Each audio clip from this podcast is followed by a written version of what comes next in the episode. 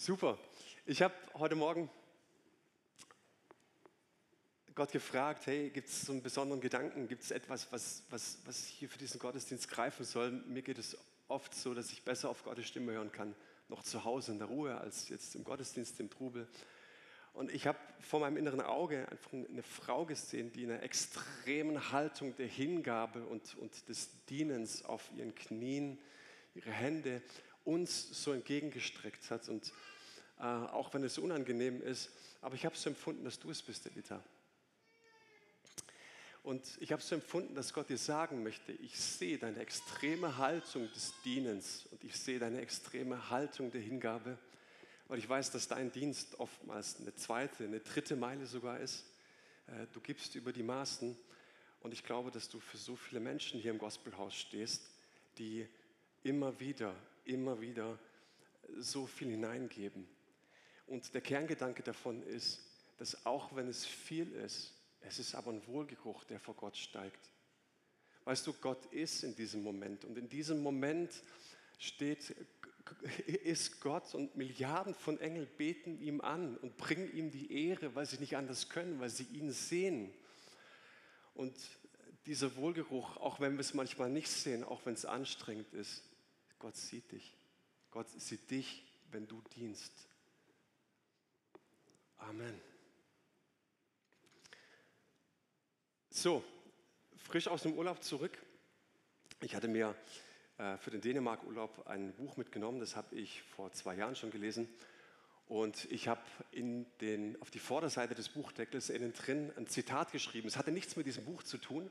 Ich hatte es irgendwo aufgeschnappt in einem anderen Buch oder in einer Predigt. Und es hat mich damals schon so richtig in den Bann gezogen und hat mich jetzt auch wieder so richtig geschnappt. Und ich möchte dieses Zitat mit euch teilen. Es lautet, ich möchte von einem Gebetsleben befreit werden, das Gott vorschreibt, was er zu tun hat. Der Satz haut mich einfach um, weil er die Einfachheit und die Kindlichkeit unseres Glaubens beschreibt. So, was ist mein Job? Mein Job ist nicht, dass ich meinem Daddy irgendwas vorschreiben muss. Und ich dachte, wenn du im Urlaub bist, wir haben unseren Kindern, wir sind hingefahren, wir haben äh, gekocht, wir haben Hotels besorgt, wir waren am Meer, wir waren an schönen Stränden, wir waren in so einer Art Disneyland von, von Dänemark. Wir haben Halligalli mit denen erlebt und ich frage mich, was unsere Kinder dafür getan haben, welche Impulse unsere Kinder beisteuern mussten und ehrlich gesagt keine, weil Papa und Mama sich darum kümmern. Und so habe ich dieses Zitat einfach für mich geschnappt und gesagt, es beschreibt doch eigentlich das Loslassen, das von Gott, vor Gott mit leeren Händen kommen, jeden Morgen, wie wir es zum Beispiel Vater unser beten und sagen, Gott, du bist und dein Name ist geheiligt und dein Wille geschehe. Und Gott erwartet nichts mehr von uns, als dass wir mit leeren Händen vor ihm kommen und sagen, Gott, was sind deine Impulse für diesen Tag? Jesus sagte es sehr klar im Johannesevangelium, er kann nichts tun, beziehungsweise er kann auch nichts sagen, außer er sieht es den Vater tun und, und er hört es den Vater sagen. Er kann nichts tun und ich glaube, dass Gott, und das ist mir ganz neu klar geworden, nicht mehr von dir erwartet, als dass du dieser einen Sache absolute Priorität einräumst, auf die Stimme Gottes zu hören und zu fragen, Herr, was ist dein Wille für diesen Tag? Und dann denkst du dir, ja, ich habe es wieder neu, ich habe es wieder neu gepackt. Und dann läufst du so eine Stunde durch die Dünen von Dänemark, das war herrlich, du konntest ewig weit laufen, triffst niemanden ne? und denkst so, jawohl, ich habe es wieder neu verstanden, ich habe es gepackt wieder für mich, I got it. Und dann kam ich noch an so einer ganz schönen ähm, Stelle vorbei, da war im Meer, also so 15 Meter von der Küste weg, äh, ein Schiffswrack. Seht ihr hier auf diesem Bild, kann man das sehen? Genau, also ihr seht hier vorne ähm, ist, ist der Strand und irgendjemand hat dieses Schiffswrack dort vergessen. Und für mich war das so impulsiv, weil ich dachte, cool, gut, dass es jemand vergessen hat. Bei mir war es so, als ob der Heilige Geist zu mir spricht und sagt, Manu, weißt du, ich möchte es bestätigen, dir sagen, deine Vorhaben, deine Impulse, deine Gedanken, dass du irgendwas beitragen könntest zum Reich Gottes, zu Gottes Sache, die werden so enden. Es wird verrosten. Es ist ein Wrack. Und dann bist du fröhlich und siehst so deines Weges und für mich die Frage auch an dich, kennst du das Problem? So, wenn du mit dem Kopf durch die Wand willst, ständig schneller zu sein als Gott, ihm immer ein paar Schritte voraus sein. Die Bibel sagt, dass, dass wir in seinen Werken ruhen sollen, dass er Werke vorbereitet hat für uns, dass er Dinge für uns bestimmt hat. Aber du ständig vielleicht irgendwo anders bist.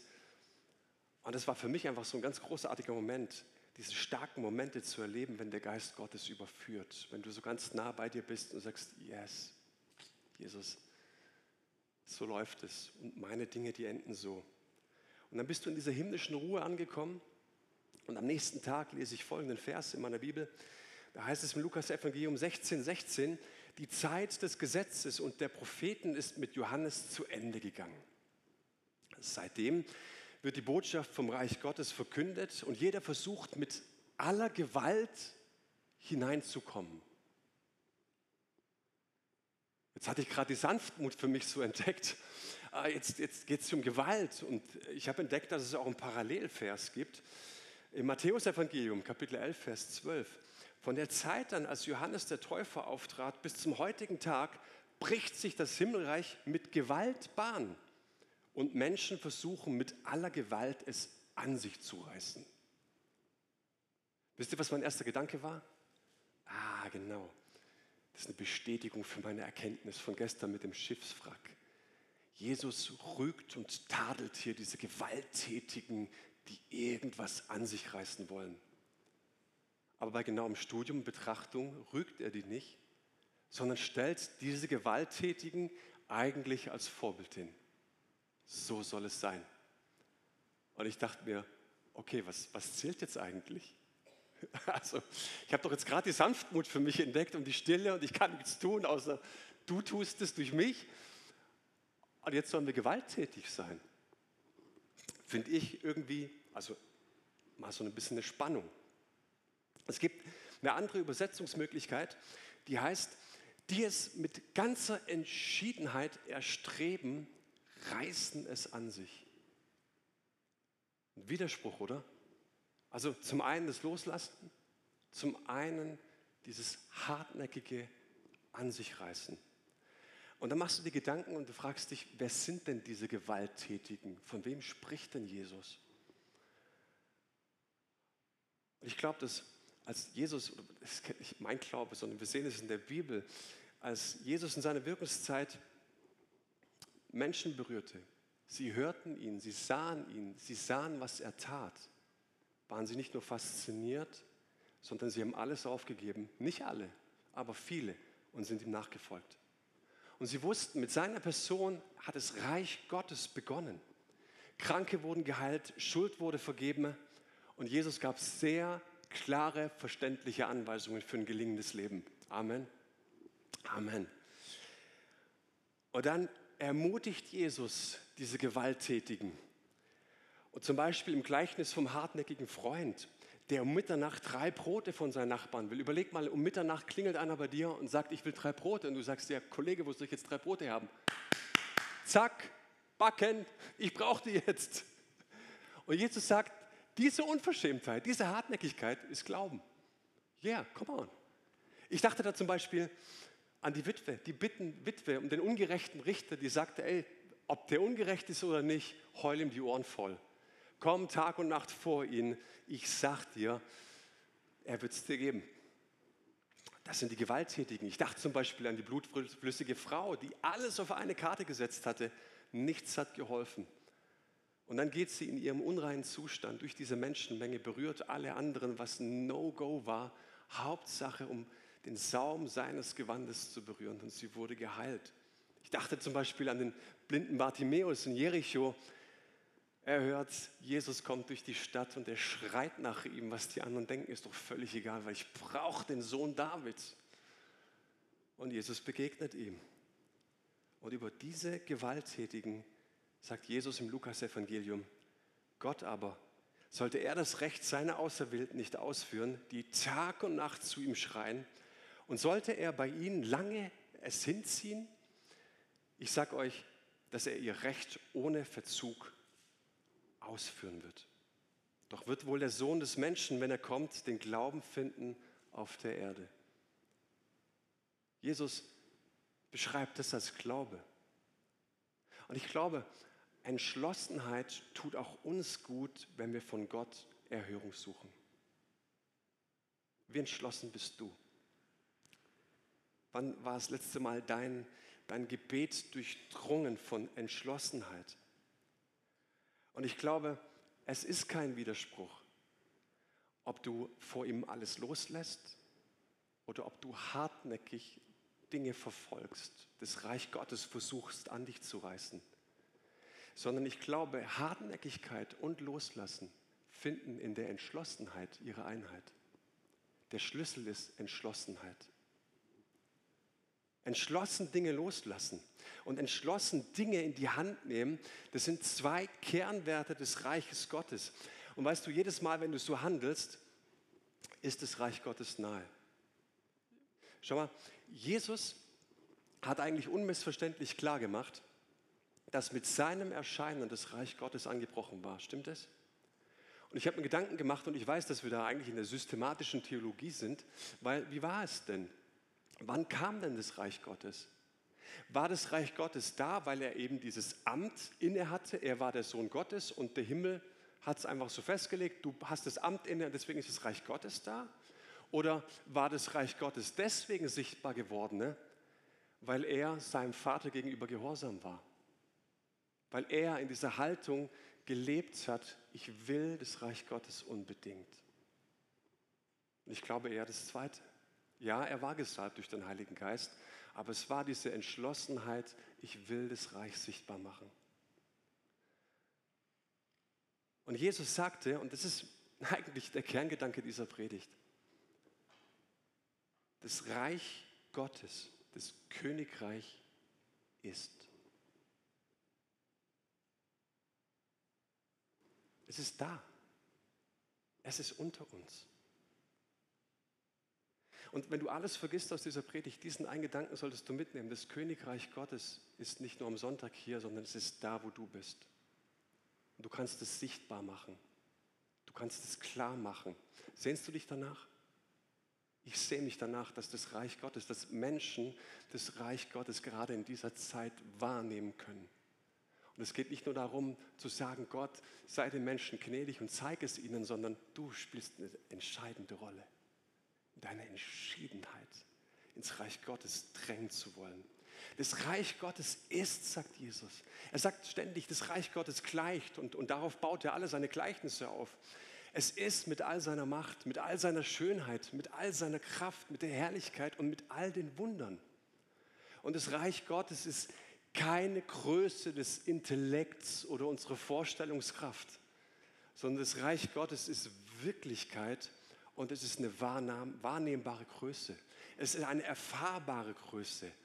Und da, wo du bist, da will sich das Reich äußern.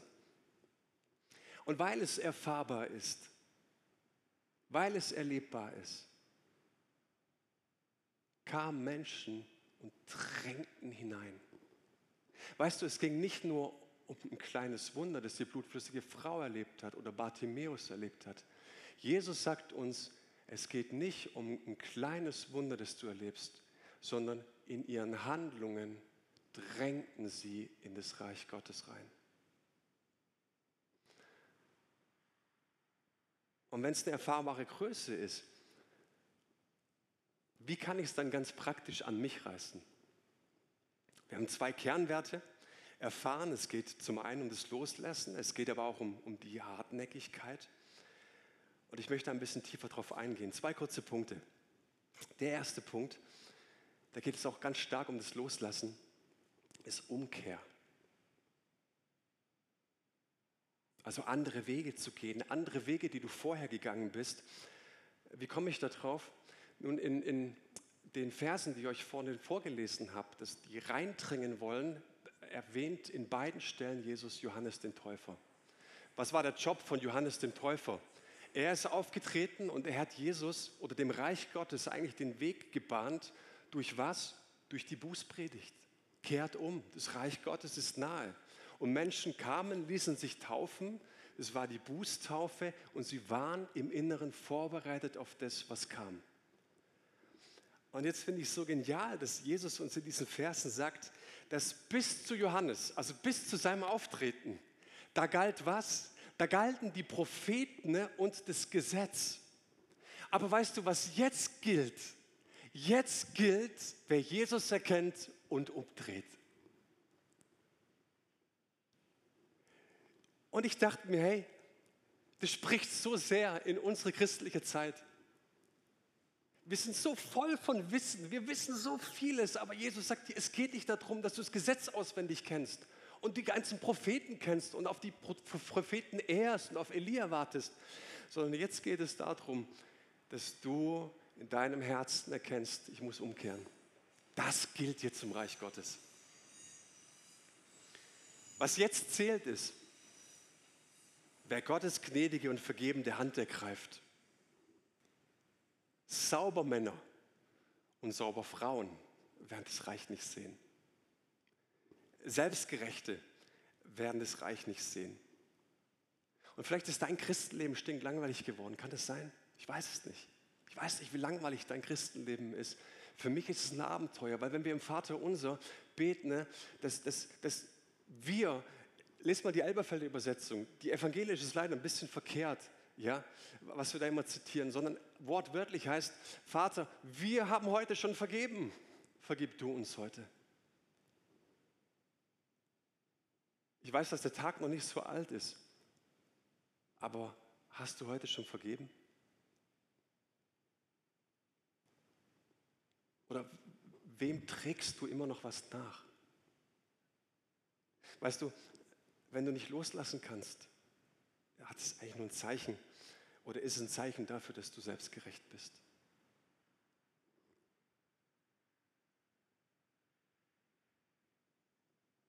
Manche Christen sind Künstler darin, anderen ein halbes Leben lang was nachzutragen.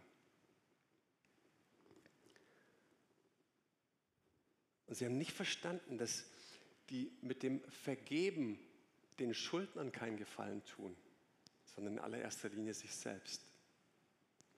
Du tust Menschen, wenn du ihnen vergibst, keinen Gefallen. Den größten Gefallen tust du dir. Und der Schlüssel für das Loslassen ist das Kreuz. Und diese zwei Kernelemente, das hat Jesu Dienst durchdrungen. Er hat losgelassen, er hat viele Wunder getan, aber es waren die zwei Kernelemente. Er hat sein Leben losgelassen. Er hat es vollkommen in den Gehorsam des Vaters gestellt. Am Kreuz hat er alles losgelassen und gleichzeitig hat er es entschlossen ergriffen und das Kreuz umarmt. Und es ist für mich so wichtig zu fragen, wie dringst du ins Reich Gottes ein? Mit aller Entschlossenheit. Geht es darum, Zäune einzureißen, Mauern einzureißen, irgendjemandem weh zu tun? Nein. Aber dein Herz zu überwinden, zu vergeben. Fehler zuzugeben. Menschen aus der Schuld zu lassen, wenn du weißt, dass du Unrecht getan hast. Menschen um Entschuldigung zu bitten, um Vergebung zu bitten. Und wann immer das geschieht, wirst du feststellen, du bist drin mitten im Reich Gottes, weil es freisetzt. Der zweite Punkt, wie du, und der letzte, wie du ins Reich Gottes eindringen kannst mit aller Gewalt, mit deinem Bekenntnis. Hast du gewusst, dass dein Bekenntnis unterhalb deiner Nase sitzt? Hier, mit dem Mund was wir mit unseren Lippen bekennen. Ich glaube, wenn wir Bürger des Himmels sind, dann sollten wir auch so sprechen wie Bürger des Himmels. Was ist die Sprache des Himmels? Hoffnung, Glaube, Liebe, Vertrauen. Egal, wo du jetzt in dieser Zeit bist, im Ausland. Ich hatte einen getroffen da äh, im Meer, der war Holländer, hat ziemlich gut Deutsch gesprochen. Wir haben uns unterhalten. Ne? Und er hat erkannt, dass ich Schwabe bin. Ich finde, ich bin sehr hochdeutsch, oder? Aber dieses Bisch und Hasch, das kriegst du einfach nicht weg. Er hat an meiner Sprache erkannt, wo ich herkomme. Und ich glaube, wenn wir das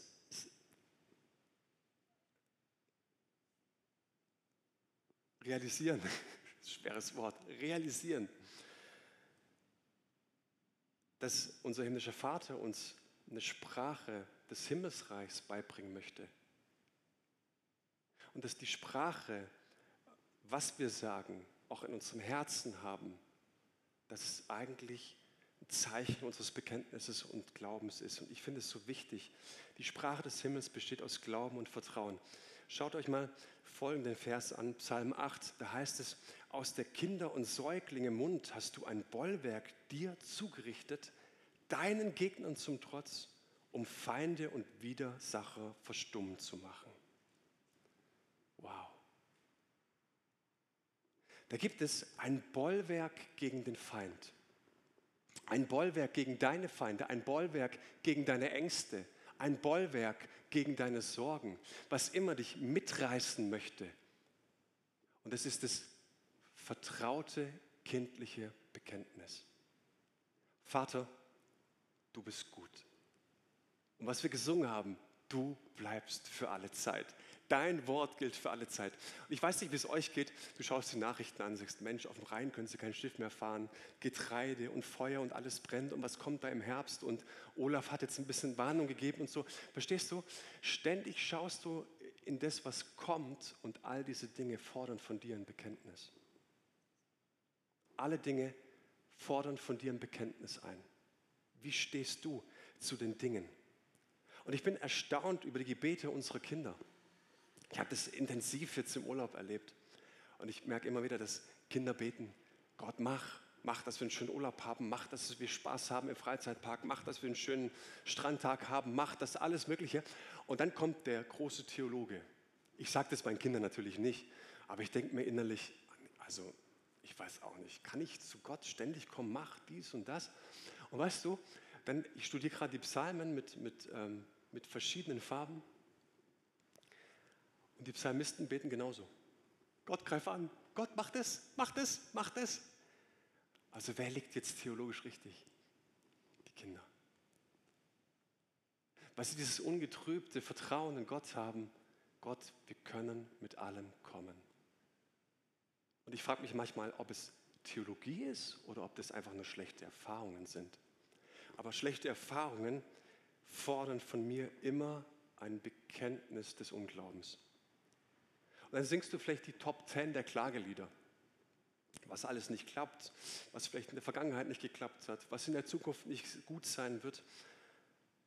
Aber weißt du, wir können Gottes Verheißungen nicht immer wieder in Frage stellen. Ich weiß nicht, wie es dir geht. Ist es so? Dass wir immer wieder, egal was kommt, die Güte des Vaters in Frage stellen?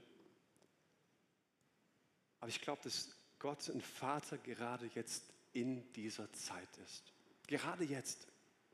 Hör mal, Römer 10, da heißt es, denn wenn du mit deinem Mund bekennst, Jesus ist der Herr, und wenn du von ganzem Herzen glaubst, dass Gott ihn von den Toten auferweckt hat, dann wirst du gerettet werden. Wer also von Herzen glaubt, wird von Gott angenommen. Und wer seinen Glauben auch bekennt, der findet Rettung. So heißt es schon in der Heiligen Schrift, wer auf ihn vertraut, steht fest und sicher. Willst du fest und sicher stehen? Dann vertraue ihm. Und oftmals sagen wir, naja, das ist dieser Vers, wenn Leute sich bekehren, wenn sie das erste Mal Jesus in ihr Leben einladen, dann zitieren wir diesen Vers. Stimmt auch. Und gleichzeitig sollten wir ihn jeden Tag zitieren. Weil unser Bekenntnis besteht aus zwei Dingen. Das, was wir unserem Herzen wirklich glauben und das, was wir mit unserem Mund bekennen. Und deswegen ist wichtig, dass wenn immer du sorgenvoll bist, angstvoll bist, was immer kommt, dass du mit deinem Mund bekennst. Gott, du bist gut. Ich sehe, dass wir nicht in einfachen Zeiten leben. Ich weiß, dass meine Zeiten nicht gut waren. Was auch immer es in deinem Leben ist. Aber ich bekenne mit meinem Mund. Vater, du bist gut. Ich habe vielen von euch die Geschichte schon erzählt. Ich habe ein Buch bestellt vor ein paar Jahren. Und ähm, ähm, der Postbote hatte uns verpasst. Und eigentlich ist es ja so, dass du dann den Zettel im Briefkasten hast, bitte bei der Post abholen. Und am Abend dachte ich, schade, ich habe den Postboten verpasst. Ich hätte es gern heute Abend schon gelesen. Und auf einmal klingelt es um 18.30 Uhr an der Tür. Stand der Postbote vor der Tür und ich dachte, wann habe ich sowas schon mal erlebt, dass der Postbote noch mal kommt? Er hat mir dieses Buch, Buch gebracht. Weißt du, wie der Titel lautet? Gott ist gut. Wow, was für ein Erlebnis. Ich vergesse es nie wieder. Schlechte Erfahrungen führen oft dazu, dass wir unseren Glauben am Altar der Vernunft opfern. Mir ist es so ein Riesenanliegen, dass wir das Reich Gottes in dieser Zeit sichtbar machen, dass wir es an uns reißen können, weil es unsere Heimat ist. Und du kannst es anreißen, du kannst es mit Gewalt eindringen, du kannst entschlossen sein, indem du weißt, was ich in meinem Herzen glaube, mit meinem Mund bekenne, das bringt mir Sicherheit. Verstehst du? Das Reich Gottes bindet dich mit ein. Und ich komme zum letzten Beispiel. Vielleicht kennt ihr die Navy SEALs, das ist eine Spezialeinheit der US-Armee und die haben ein ziemlich hartes Ausbildungsprogramm. Die sitzen beispielsweise stundenlang im kalten Wasser, vielleicht drei Meter von der Küste entfernt bis zum Bauchnabel, aber wenn die Wellen kommen, gehen die Wellen immer wieder über die drüber. Und die haken sich so ein, zehn Mann in einer Reihe und es ist so kalt, bei 10 Grad kaltem Wasser, stundenlang im Wasser zu sitzen. Die Lippen sind blau, sie wippern und, und, und zittern. Und ständig steht der Ausbilder da draußen und feuert sie nicht an, sondern er sagt ihnen Folgendes. Steh doch auf und geh. Warum tust du dir das an? Steh einfach aus dem Wasser auf und geh. Bist du blöd? Wer ist denn so verrückt und tut sich sowas an? Wirklich, und das sagt er freundlich. Geh, geh doch einfach. Du kannst jetzt nach Hause gehen und du bist raus. Aber dann bist du auch raus. Weißt du, was mich fasziniert? Unter den Navy SEALs gibt es ein Credo, ein Bekenntnis. Weil sie mit ihren Lippen zittern und den Mund nicht dauernd geschlossen haben können, kann es sein, dass wenn die Welle kommt, das Wasser in den Mund kommt. Und das Bekenntnis lautet, aus meinem Mund wird kein Wasser kommen. Ich dachte mir, wenn du dieses Bekenntnis nimmst und du sagst, was auch immer kommt, aber aus meinem Mund wird kein Wort des Unglaubens kommen. Aus meinem Mund kommt das Bekenntnis, Gott, du bist gestern gewesen, heute und in alle Ewigkeit und dein Wort vergeht nicht. Du bist treu, du bist uns ein Versorger.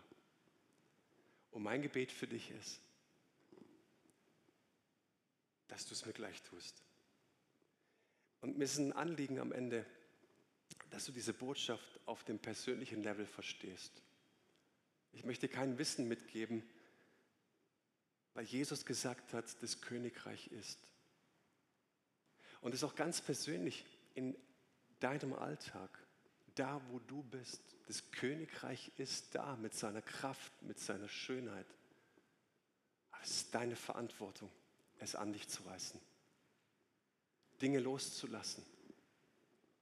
Und in der Theorie haben wir es verstanden. Es geht um Entschlossenheit.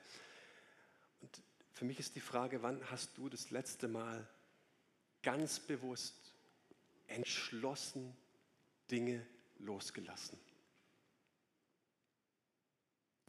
Wann hast du das letzte Mal entschlossen, aufgrund eines Impulses Gottes Dinge angepackt im Königreich?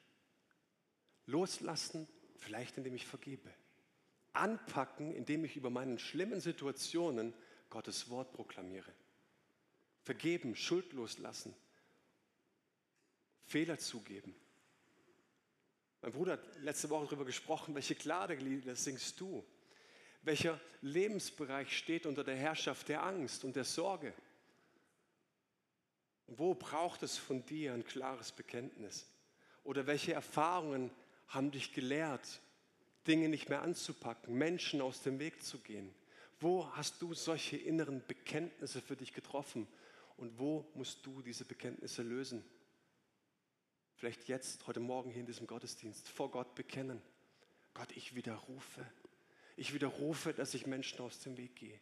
Ich widerrufe, dass ich Situationen und Dinge in meinem Leben nicht mehr anpacken werde.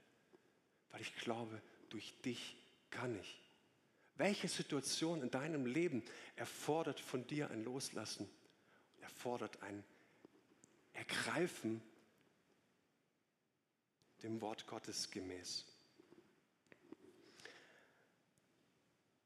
Und für mich ist die Frage, wie könnte unser Leben aussehen, wenn wir uns die Dinge zurückholen, die uns von Gott her zustehen?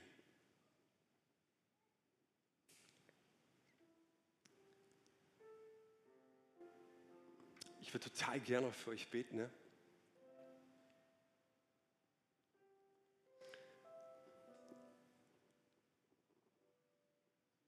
Jesus, und so kommen wir. Und, und wir danken dir, dass wir im Glauben ergreifen dürfen, dass das Reich Gottes ist. Es ist hier, es ist unter uns.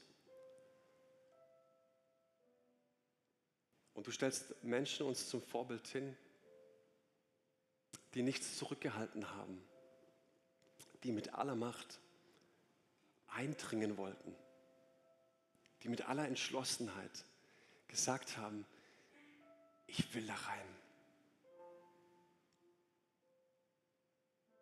Danke, dass du uns so ein guter Lehrer bist. Und ich bete, meine Bitte vor dir, dass du durch deinen Heiligen Geist jetzt in diesem Moment Dinge ansprichst, die verschütt gegangen sind, die verborgen waren. Herr, wo tragen wir Menschen Schuld nach? Wo müssen wir Dinge loslassen?